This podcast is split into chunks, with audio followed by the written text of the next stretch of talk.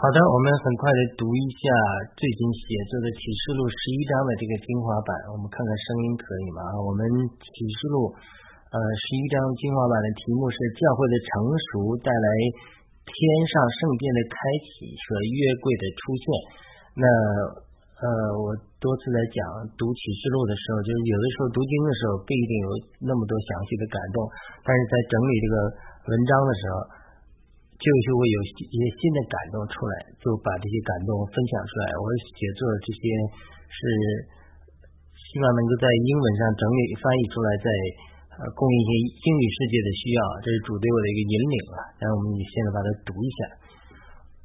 好的，呃，为什么这个题目呢？教会成熟带来圣殿的开启和约柜的出现呢？我多次讲启示录十二章是一个转折点，启示录十二章之后开启了三年半，最后大灾难。前面的两个见证的人发预言是前三年半，他这是幕后一期，就是在以里讲的幕后的一期，呃，分为前面，前面一半还是预备呼召，呃，让教会最后成熟得救的人能得救，最后三年半呢就大灾难与邪灵撒旦终末日的决战，然后审判这个邪灵教会的。呼召零点六章是我们的命定审判天使，所以但教会必须成熟到一个身量的地步才能审判天使，这就是启示录一个中心的转折点。启示录一个中心就是产生基督的身体，心腹十九章与主产一个婚宴，这个婚宴完成了新天新地，新的撒旦从天而降，然后把撒旦邪灵放和跟从撒旦邪灵死不肯悔改的人放在火湖里。这就是整个启示录的一个结构。那么，为什么我们讲到启示录十一章的标题“教会成熟带来天上圣殿的开启和约柜的出现”呢？一会儿你会也最后我会提到，就是教会的成熟才能带来启示录十一章末了记载的天上圣殿开了，约柜出现了。因为约柜出现就代表了征战，以色列人在旧约中什么时候高举约柜？约柜就带来征战的胜利，当然不是迷信呐。但是摩西的确讲，神的约柜抬起来行走的时候，说愿耶和华兴起，愿你的仇敌四散。所以启示录十一章出现天上圣殿开启啊，约柜出现啊，然后大雷雹子出来啊，这就是什么？这就说明天上神与带领代表帮帮助我们。从天上，从天上的星宿，像《史诗记》讲的轨道中，与我们征战这两营军兵，天上的军兵，神的审判对世界，特别对邪灵最后的审判开始了。他这个约柜的出现是预表征战的，但是我们教会的成熟到启示录十一章，因为启示录十二章马上就要产生男孩子了，在这个转折的之前，教会的成熟到相当的地步，才能。带来殿上升殿的开启，那我最后结尾的时候，就是这一次写作的时候得到一个新的感动，就是说主耶稣在十字架上的成熟成功，他带来了天的开启，我们可以借着耶稣基督坦然无惧的到至圣所面前，因为他约柜是在至圣所里面，天上圣殿的开启是约柜里至圣所的开启。但是我们教会的生命成熟到一个地步，如果我们成熟到至圣所的生命。长大到耶稣基督的身量里的时候，我们才能在至圣所的地位中与神一同同工来审判邪灵。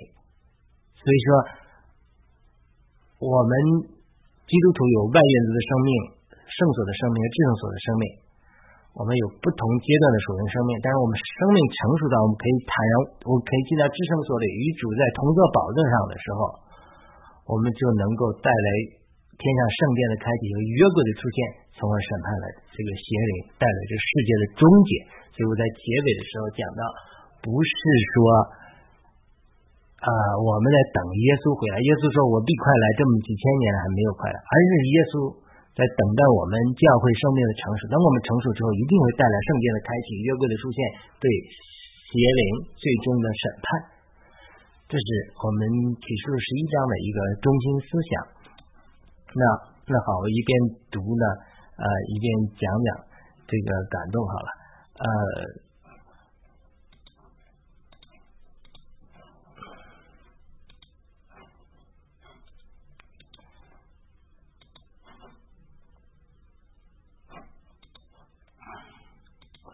好的我们第一个小点对第一个算是引言部分吧嗯，引言部分非常重要，但是我当时写这个引言部分的时候，没得到后面的感动，所以没有包括教会的成熟，呃，带来圣经开启和约柜出现这个意义。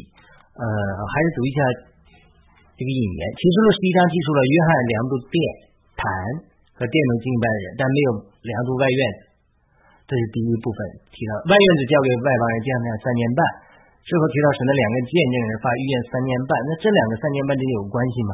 我前面简单提到了，外邦人见他院子三年半是最后一期的后三年半，就是但以理预言中最后一期，第最后一个七年，这就是三年半大灾难。因为启示录十二章，男孩子诞生开启了三年半大灾难的开始。为什么？因为啊，教会基本成熟了，或者说教会的。雏形已经成熟了，初熟的果子，男孩子已经诞生了。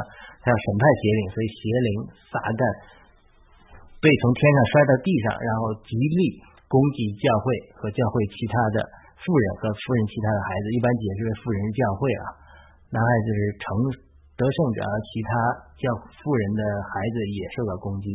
所以他这是一个启示录十二章是非常重要的一个转折点。那么两个见证人发预言的三年半。它是可能是最后一期的前三年半，所以一个是前三年半，一个是后三年半。那这前三年半的目目的是什么？当然为了最后三年半的大灾难做出准备。最后的三年半的大灾难是对人类的终极审判，也就也是宇宙大生产的最后的阵痛，为了产生一个新造的孩子，新天新地，新耶路撒冷。那么起初的十二道男孩子的诞生，就是为这个新造，它是一个初熟的果子。这开启了启示录最大的一个转折点，这个转折点就是基督的心腹产生了男孩子得胜者，要审判邪灵啊，这也是为什么撒旦和邪灵极其愤怒，兴起三年半大灾难的原因。这个逼迫是为了抵挡神借着教会对邪灵的审判，但是邪灵被审判的命运是无法改变的。那么启示录最终的结局就是。对邪灵，就是邪灵被审判，撒旦和他的跟从者被扔到火湖里。我上次提过了，神的审判的顺序分别是神的家，神的彼得前书讲了，神的教，神的家，神的审判，现在神的家开始，神的教会开始。所以主写给教会的七封书信相当的批评，包括在七印中对教会继续审判，就教会得到相当的审判，神的家。第二个是对世界的审判，对世界和世界之人的审判。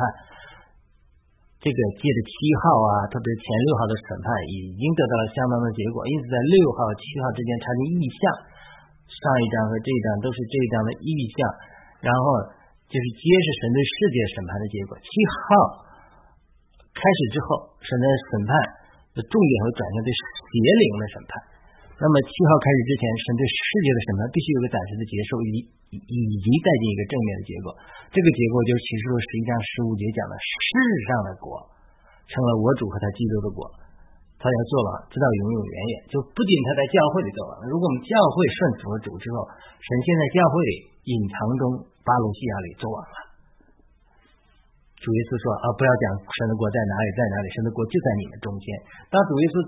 在我们里面，像彼得书信里讲的，他像在像晨星在我们心中显现的时候，我们已他已经在教会里做完了。我们教会里至少表面上、口头上承认耶稣基督是主的。我家里挂的牌子，耶稣基督是本此家之主。所以我们教会里基本上至少在形式上，耶稣基督已经做完了。但是在世界上，很多人还不承认耶稣基督，对不对？但是他经过这种七号。特别前六号的审判到七号的时候，他已经啊带来一个对世界上的审判，就是世界上的人已经承认说啊，世上的果成了我主和基督的果，他要做王直到永远远远。这记述十一章十五节，在教会里，神的国度早已经诞生，只不过它是作为晨星在你们心里出现。彼得后书一章十九节，这种经历就好像智胜所的经历，灵里的经历。但是呢，国度继续彰显，直到他地上的国成了我主和基督的国。这个第二阶段叫圣所被洁净的经历，像魂里的经历，魂里经历生命更新变化的经历。但是七号吹响之后，神和撒旦的征战就涉及到外院子，这就是为什么外院暂时被外邦人邪灵使用的工具践踏三年半，但是最终神会清理所有的旧账，清理邪灵，清理这些呃背叛的人，带进新天新地。所以从个人的署名经历上来说，它是分别代表重生、灵力的重生。约翰福音三章十二节，魂的变化和更新；罗马书十二章一节，和身体的。最后得着荣耀，得着救赎。罗马八章二十三节，那么罗马八章那里也讲了，说整个万物都在叹息，盼望着神的种子显现出来，就是我们的身体得赎。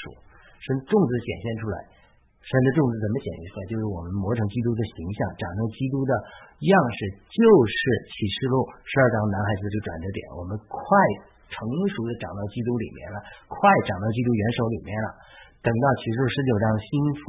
与基督必相必消，穿那细麻衣洁净的细麻衣，就好像以弗所书四章五章那里讲了，已经把教会通过圣灵的化动、道动之水的洗涤，把教会作为无瑕疵的心腹献给神。我们就是心腹，就是战士。我们已经在基督的身量上完全长到元首基督里面，可以配得上耶稣基督了，可以结婚了。这一一结婚。启示录十九章，然后二十章、二十一章带进整个宇宙的清理，撒旦的关进火湖里，永远的焚烧，整个救天救地，死亡都扔在火湖里，整个这个试验，整个这个窑锻造的过程就完成了。它这整个神的计划，启示录的计划就是这样一个结构。好了，那我前面讲了，这里没提到，可不再加几句话，就是说整个。呃，整个这个呃教会，生命成熟到一个地步，教会生命成熟到一个地步，它就可以带进呃这个呃神的殿的开启，教会的成熟一定会带进神殿的开启，带进殿中的约柜。带进闪电、声音、雷轰、地震和大宝，这就是呃这这一段最后的一个内容。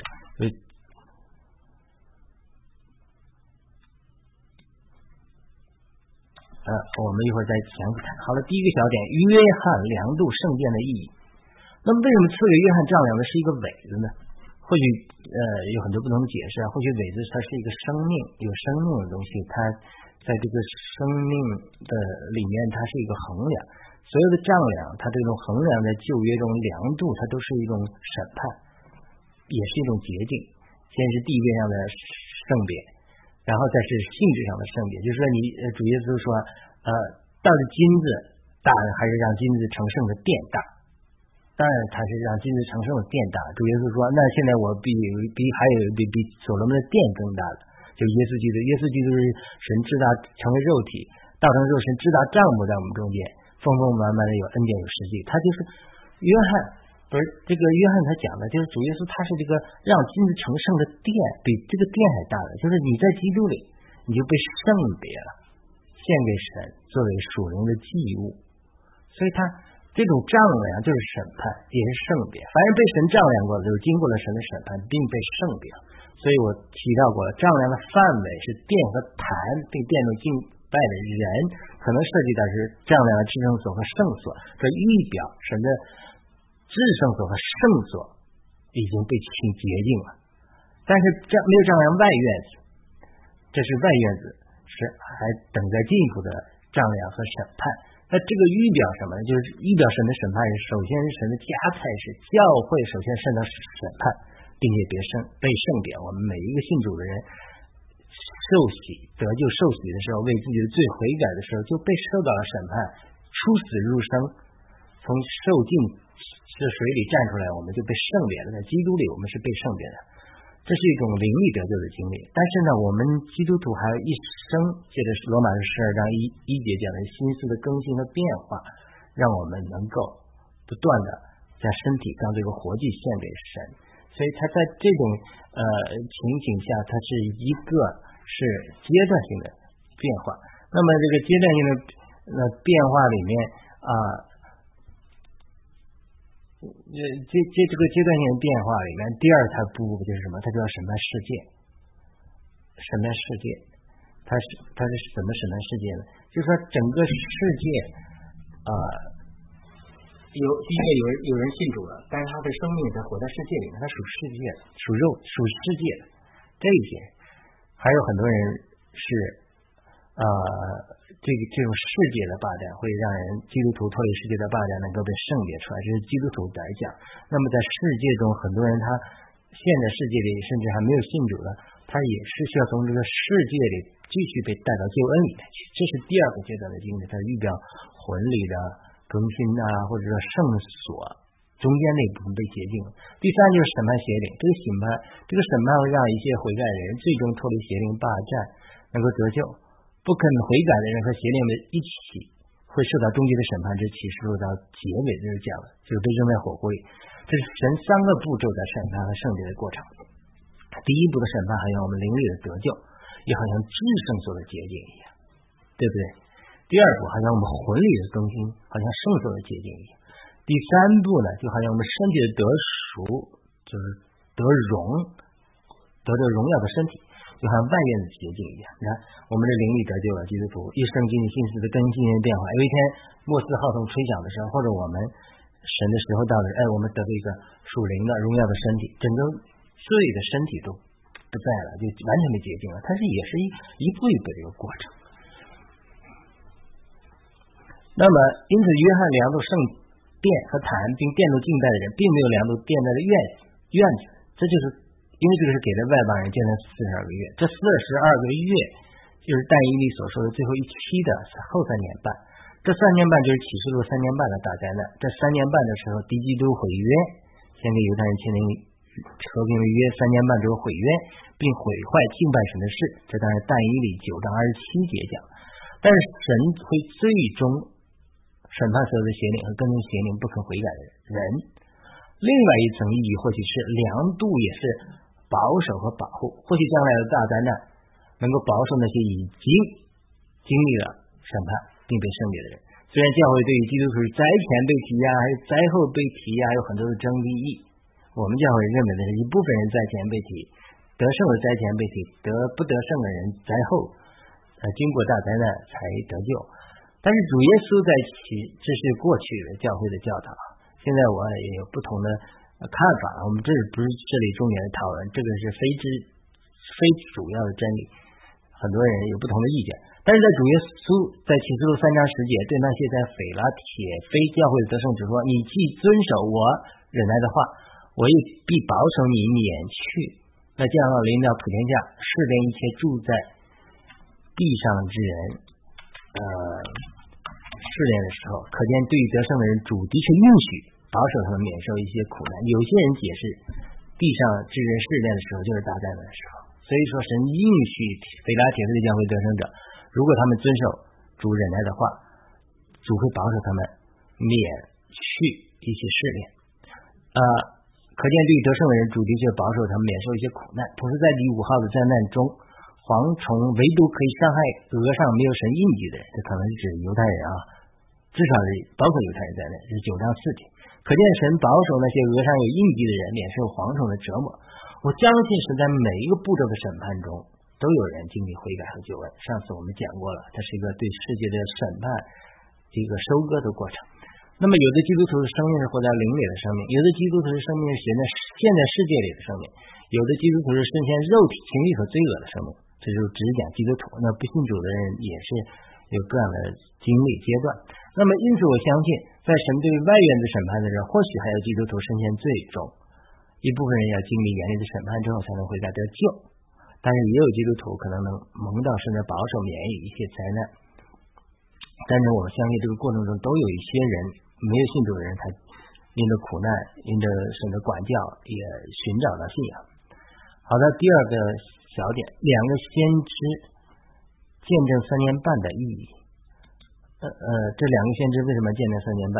虽然关基督徒是否要经过大灾难，这个被提呀，灾前被提，灾后被提啊，灾中被提啊，这个有很多的争议啊。我们不重点谈这个，而是我们要谈一谈有一点是没有争议，就是最后的审判的时候，每一个阶段的时候，神依然在恩典里给人预备悔改的机会。所以这两个先知的出现就证明了这一点。大家对这两个先知是谁有不同的说法，我也不得而知。有人说是摩西、以利亚，有人说是呃这个以诺和以利亚，有的人说是犹太人和外邦人两个团体，呃，我们不得而知。但是他们在为神说预言和做见证是没有错的。启示录十九章十节说，耶稣的见证乃是预言的灵，或者有的版本翻译预言的灵异，就是耶稣的见证。可见一两个见证是为耶稣做见证，这个见证是为了让人们进一步的悔改。这两个见证人要穿着麻衣说预言一千二百六十天，也就是三年半。启示录十九章提到羔羊心腹的时候，明确说到。赐给他们得穿明亮洁净的细麻衣，这细麻衣就是圣徒所行的义，十九章八节。可见这两个先知身穿麻衣，就是基督心腹的预表。不管他们是谁，他们总是基督心腹的一部分，他们是初熟的果子。他们或许是两个人，或许是末世的时候神兴起的两个新的先知。这是我目前倾向的想法，并不是摩西和以利亚，也不是以诺和以利亚，因为我相信耶稣讲的。你们末你我将来你们做的比我做的还要伟大，就整个是末世的时候兴起大的先知出来，这是我现在倾向于啊，我们不要总回到过去啊，摩西来，以利亚来，摩以利亚本来就说来，那个马拉基说说以利亚灵要来，以以色列人门徒就以为以以以利亚真的要来，但是人家主耶稣回答是说，以利亚已经来了。就是失去约翰以来，这是你们不认识他。这是这是说他以利亚灵要的，我不认为，我现在倾向于不是以利亚摩西，那是历史的过去，神不会做这些重复的事，这是我呃个个人的观点，就是说我认为神在末世的时候会兴起大先知出来，但是他们已。已经，他们或许是两个人，但是他们这两个大先知绝对是穿着麻衣，就圣徒所行的义遮盖了他们。所以今天我们呃恩赐上不够显明，呃很多的时候并不是说神不赐恩赐给教会，而是说我们生命没有活到长到元首基督里面。当教会到末期的时候，成熟到相当的地步，个人也有这种身穿麻衣的经历，就是他已经圣徒所行的义。遮盖了他们，就是真的是，我相信在末世的时候，神要做大事，因为这也和约尔书二章和那个彼得引用的约尔书二章，就末世的时候，神的圣灵要浇灌一切属于肉体的人身上，你们要老年人要梦异梦，年轻人要呃说预言，必要受圣灵的浇灌，呃。呃，也也说说预言，那也许这个先知是女的都有可能，对不对？他也没有说这个是男的还是女的，只是说两个大先知嘛。这个圣灵浇灌之后，呃，会发生什么事情？这个末世的时候，呃，都都呃极强化了，邪灵也强化了，神的工作也强化了。我相信，我也期许在末世的时候能兴起新的大先知出来。这个他们说预言一千二百六十天就是三年半的时间，这个时间其实就是最后的三年半的大灾难之前，继续给人做见证，让人们悔改。他们是橄榄树，也是灯台，是他们是连于圣灵的油的供应。这两个人有权柄，能够叫天闭塞不下雨，也能变水为血，还能用灾害击打地。这是但是最后无底坑上来的兽胜过并杀了他们，住在地上的人居然庆祝。两个先知的死亡，因为他曾经叫他们受苦，这是一张实节，可见人的心硬之极呀，不肯悔改。但是神让他们复活，并且地大震动，成就倒塌十分十分之一，因地震而死的七千人。这是一章十二至十三节，这个时候人们才悔改，其余的都惊恐，将荣耀归于天上的神。是一章十三节，我非常喜欢这个经文，就说明连两个三。先知做见证三年半之后，神兴起大地震之后，还有人悔改，将荣耀归于天上的神。神为了拯救他的迷羊，不惜让耶稣基督上了十字架。同时，历代以来，是允许无数的殉道者为主做见证，成为福音的种子，开出了美丽的花朵，都是为了拯救罪人。这两个先知也是这样的殉道者，只不过他们的死而复活的见证，带进了一些人的悔改和得救。所以神在每一个阶段都怜悯中让人有悔改的机会。好的，第三个小点，七号吹响带进时代的改变，六号和七号插进的意象，让我们看到神在灵界里的作为。但是七号的吹响是不可避免。我相信七号吹响之前，神的工作已经有了一些单元。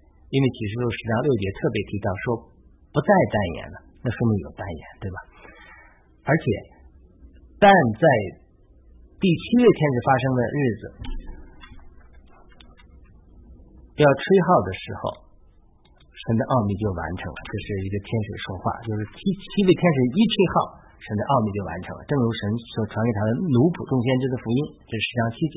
果然，十一章十五节就记载。第七位天使吹号，天上就有大声音说：“世上的国成了我主和他基督的国，他也作王直到永永远远。”七号一吹响，一个时代就改变了，世上的国就成了我主和他基督的国。就是我讲的，对世界的审判已经一个阶段结束了。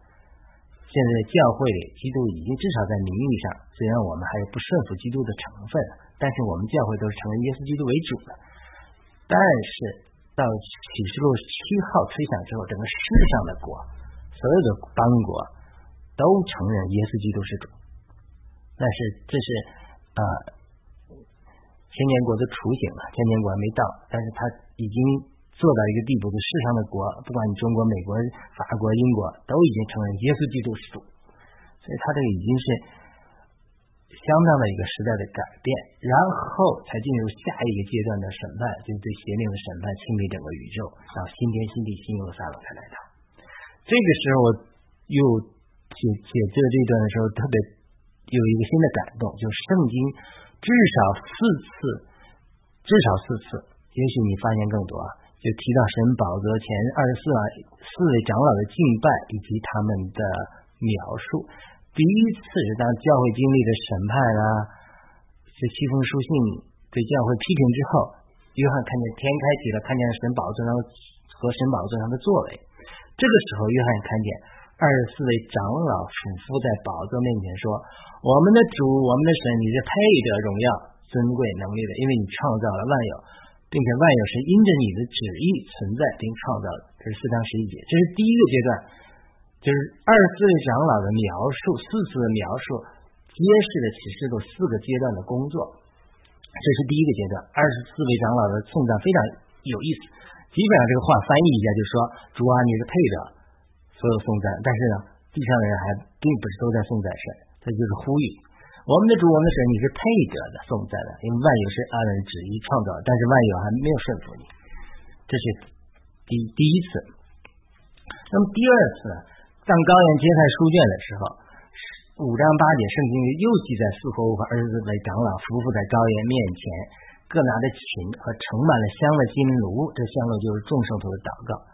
这里就为了推动神的宝座的工作，为了推动主导文中主耶稣说的天赋啊，你的旨意行在地上，如同行在天上，所以祷告的力量是必须。必须的，因为神可以做一切，但神选择我们通过我们的祷告来推动神宝座上的工作。所以这里二十四位长老是给神献上众生和历代的祷告，这些祷告就会推动神上宝座的工作。然后接着启示录进入下一个阶段，就七印开始，七号开始，因为都是因为祷告推动神宝座上的工作，开始对世界的审判，对邪灵的审判，教会。受了审判之后，带进祷告，祷告推动神进一步的审判。第三次就是这里十一章启示录十一章的记录，记录二十四位长老的活动和他们的赞美。当第七号吹响之后，十一章十六至十七节记载说，在神面前坐在自己宝座上的二十四位长老就面伏于地敬拜神，说：“今日西世的今世西世的主神全能者啊，我们感谢你。”因你仗着你的大能做完了，哎，这里就，这这这次我写作的时候到这里，忽然圣灵给我一个感动，哎，这里二十四位长老的敬拜，就让我们看见神的工作又到了一个新的阶段。在这个阶段是什么？十一章十八节讲，外邦发怒，你的愤怒也临到，审判死人和赏赐你的奴仆的众先知和众圣徒，并敬畏你的名的人，大的小的，以及那败坏地者的败坏地者的时候也到了。这是一章十八节，意思就是二十四位长老这个时候赞美说话，意思是说，哎，主啊，你看第一个阶段的时候，我们只是称赞你是配得荣耀尊贵男女的。对吧？第二阶段的时候，我们献上了众圣徒的祷告，推动神宝座的工作。那第三个阶段，二十四位长老的敬拜，就说：“哎呀，你已经占了你的大能，做王了。”这是十一章进入世上的国和成了我主和基督的国的时候，二十四位长老的赞美就不同了。然后马上就二十四位长老又说：“外邦发怒，他们他们生气，你的愤怒也临到了，你要审判死人，赏赐你的奴仆众先知和众圣徒，并敬畏你的名。”你叫败坏，呃，那败坏地者的时候到，这里一个呃，就说他这个败坏那败坏地者的时候到，就是说那些败坏地的人，特别是邪灵，你要审判他们。所以揭示的下一个阶段的工作就是审判邪灵，因为他们败坏地，包括跟从邪灵的。神要审判外邦和败坏那些地的邪灵和恶人，就是大巴比伦。大巴比伦我们之前讲过，是一个属灵的邪灵和人的肉体和各样罪恶结合成一个网，一个一个巴别塔。那么第四次圣经中提到，呃，二十四位长老与色乎的敬拜和赞美的时候，在启示录十八章啊，巴比伦已经被审判了，摔下去了。这个时候。圣经记载说，二那二十四位长老与四活物就俯伏敬拜那做宝座的神，说阿门，哈利路亚。这就进入第四个阶段，神的工作已经接近完成，大巴比伦已经审判了。二十四位长老说话就是赞美了，哈利路亚了，就没什么没什么那没什么说了。所以这二十四次圣经四次对二十四位长老在宝座前的技术的呃赞美的技术，反映了神工作的进度。这是我第一次注意到这个独特的意义。第一次就是说。神呢，你配得赞美，因为你创造了万有。换句话说，好多人不服你的，教会里部分服了你了，但是呢，世界上不服你。到第二个阶段的时候，就献上众生的祷告，因为众生的祷告是推动神宝座的工作。我们得救，我们整个神的工作是耶稣基督羔羊在十字架的工作能够展开书卷，但是。神允许或选择了我们与他配合，我们的祷告推动金香炉的祷告是非常重要。所以第二阶段，二十四位长老是线上众圣徒的祷告，众圣徒祷告就推动神宝座的工作和审判，然后审判世界。然后呢第七号吹响的时候，二十四位长老说：“啊，你的工作已经进到新的阶段了。为什么呢？因为全地你已经占了你大能做完了，世上的国都成了国主和基督的国了啊！你现在审判。”败坏的败坏地者的，就是审判邪灵了。然后第四次大巴大巴比伦又被审判，二十四位长老的赞美就是阿门哈利路亚，神的工作接近完成了。这这是二十四位长老在神面前四次他们在被记述他们如何敬拜是非常有意义的。这也是这次我读经第一次看到这那个这个这个亮光。好的，那么最后一个点就是我讲的这个中心的主题，就是神的。这是最后，其实是十一章十九节最后一句话。这个小标题叫“神天上的殿开启了，带带进了这个产难，就产生宇宙的男孩子，或者说心腹的雏形，新天新地三一路上的一个产难，最后的阵痛，就三年半的大灾难。因为主耶稣讲了，地震，呃，民要攻打民，国要攻打国，天灾它。呃，都是产难的开始。这是马太福音二十四章讲，为了产生新耶路撒冷，新天新地新耶路撒冷，也开启对邪灵的审判。这是最后一个点。本章最后一节记载十一章十九节。于是神天上的殿开了，在他殿中出现他的约柜，最后有闪电、声音、雷轰、地震和大雹。约柜啊，往往都是和征战联系在一起。我们地上的约柜已经失去了，但天上出现他的约柜是很有意义的。在旧约中，以色列人征战的时候，总是高举约柜。民数记十章三十五节记载，约柜往前行的时候，摩西就说：“耶和华，求你兴起，愿你的仇敌四散。”可见约柜总是来预表高举耶和华和征服仇敌。我们前前面讲过了神审判的三个步骤，启示录的结构：审判教会、审判世界、审判教会带进教会里神作王，审判世界带进启示录十一章的世上的国和我主基督的国，成了我主基督的国。第三章第三部分审判邪灵，整个宇宙旧天旧地被清理，带进新天新地新耶路撒冷。所以它这三个阶段，但是为了进入第三个阶段审判邪灵，就必须在产生基督身体中得胜者，就是启示录十二章男孩子。为什么启示录十二章是非常重要的一个转折点？教会的定命就是审判天使，这是零前六章保罗明确的讲，岂不知你们是审判，岂不你们要审判天使的吗？我们是为了我们的定命，教会的定命审判天使，但是你为了审判天使，你自己生命成熟不成熟？撒旦服不服你？对不对？所以，至少那些出熟的果子会成为这样的男孩子，来代表教会对邪灵进行审判。我相信不是所有人都成熟，很多人临死在信主的，或者是说最后一刻悔改，他们的生命没有成熟到审判邪灵的地步。所以，他是神拣选了一根粗熟的果子，男孩子，然后就足够了，得胜者。因此，天上的殿开啦，约柜出现了，都是神开始审判邪灵。一方面，这是神从天上帮助帮助教会征战，这些闪电啊、声音啊、雷轰啊、地震啊、地震啊、大雹子啊，都是神来攻击仇敌。我们知道，在旧约中也有天天军帮助以色列征战呐，《四世纪》里讲到说，赞美说，天上的星宿轨道里来与我们征战啊。我们有旧约中马哈念或者两营军兵啊，雅各看见的异象。天上天使天君与他同在啊，这就历代以来都是神与我们两军争两营军兵的征战。地上是有大卫，但是大卫必须听见桑桑树梢上面的声音，天使的脚步声才能进攻。所以，他神是与我们一同征战。但是另一方面，神又希望得到大卫这样的地上的人来代表他来在地上征战，就是它是一个互动的关系。所以，另外一方面也是神的启示，教会已经成熟到一些地步，有些人可以的生命，集体的属灵生命啊，不是个人的，可以进行到至圣所。他们在至圣所里与神是一，代表神从至圣所里开启了圣殿，开启了约柜，就好像祭司拿抬着约柜绕绕耶利哥城，耶利哥城代表邪灵，然后呼喊七天，耶利哥城就。轰然倒塌了一样，它是一样的道理。我们如果是活在至圣所的祭司，抬着约柜，就能带进神的邪灵的审判，击败、击垮耶利哥城。耶利哥城是邪灵利用人的肉体和罪恶建立的坚固的营垒。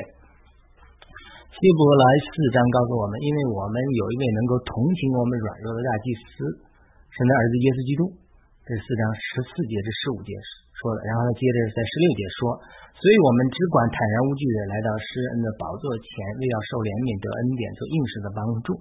这是一个属灵的实际，但是是不是每个人都可以来有这种来到至圣所的属灵生命呢？这个基督徒的生命不一定如此。神的帐幕或者殿有三部分组成：外院子、圣所和至圣所，它分别对应我们的身体、外院子、魂、圣所。灵至圣所，每个基督徒属灵生命或者集体的属灵生命，包括以色列人的属灵生命，都分在三个三个阶段：属肉体的阶段，在罪和世界罪罪和罪里面，包括在埃及和外院子所遇到的这种生命；第二个阶段是属魂的或者属世界的，就有旷野、流荡或者在圣所里遇到，它部分比较圣洁了，但是你还不能进行到至圣所。但是第三个阶段的生命就是属灵的。得胜的，在基督里做王的生命，这就是在以色列进入迦南美地，或者你进入至圣所所预表的大祭司进入至圣所预表的。你进入至圣所还过另外一次幔子，就是肉体要裂开，要除去。我们在外院子主要的工作是除去罪，罪的影响。那么在第二个圣所的经历决定我们主要是除去世界对我们的影响和霸占。第三个。阶段是主要是除去我们己，除去我们己，我们要与主是一意志的降服，才能进入至圣所曼美的经历。我记得我们在奉献的时候，有一个姊妹大声祷告说：“主啊，我爱你，我也爱世界。”他这个说的真话，大家都笑了。是的，我爱世界，我要赚大钱，我要世界上成功，但我又爱你，我又舍不得世界。他就这是这这种第二阶段的属魂的呃圣所里游荡的这个这这些，你看他他这个的挣扎。好的，我们这个我们每个基督徒，每一个人的属灵生命需要不断脱离肉体，就对付罪，脱离世界，对付世界的影响。就像以色列出来埃及，在旷野里他还想着埃及的韭菜、大蒜、西瓜、黄瓜、鱼一样。他离开埃及，让埃及还在他们里面，这就是第二阶段的经历。第三个阶段，我们进入属灵生命的丰盛里，进入迦南美地与仇敌征战，并且击败仇敌的经历。所以，基督的身体作为一个集体，也必须建造了一个基督的身体，就是以弗所书四章十二节，直到我们众人达到了信仰上，并对神儿子完全认识上的一，达到了长成的人，达到了基督丰满之身材的度量。这是保罗在以弗所书四章十三节讲，我们基督的身体必须长到基督的元首里面，达到基督丰满之身材的度量，也就是启示录十九章的心腹，穿着细麻衣的心腹，那个时候才完成了神的旨意。如果说耶稣基督作为羔羊的得胜，可以打开神右手中的书卷的话，那么教会的成熟和得胜，他的心腹雏形的产生，才能开启十一章神的殿和殿中的约柜，才能带来闪电、声音、雷轰、地震和大雹。我多次说过，圣徒的祷告才能推动神宝座上的工作，而教会的成熟才能带来神对邪灵的最后审判。很多人在猜测主耶稣何时再来，并且一些人因为主的单言变得不冷不热。其实我们没有必要猜测主来的时间，因为不是我们等候在主来，这是一方面，是主在等候我们生命成熟。我们生命只要成熟了，就能开启神的殿和约柜，进入启示录十一章的经历里去，带进神这个世界和邪灵的最后审判。所以它是这个量子理论，它是。基于你这个元素的观察者，你是有参与的，你变变，这就变量了。你生命成熟了，神的工作就能开启；你祷告了，就更推动神的工作。所以，这就是为什么主耶稣说还必快来，两千年了还没有来，这就是这个原因。他科目随时都能回来，但是教会生命不成熟，单延了他的再来，所以我们。教会的祷告推动神宝座工作，以及我们生命的成熟是至关重要的。我们是整个量子里面，我们是与神互动中决定末世时间的一个因素，不是我们最终决定，是天赋最终决定。但是我们的生命成熟与否，会单延或者促呃加速神在末世的工作。好的，这是我们启示录十一章的一些。呃，这个感动的分享吧，我们再次呃感谢呃您的收听收看，希望您能够帮我们点赞、转发、传播主的话语，希望更多的朋友们能够找到我们启示录读经的这些内容。很多呃，我个人认为圣灵的感动，我把它衷心的记录下来，希望能够祝福更多的人。好的，我们下次再见。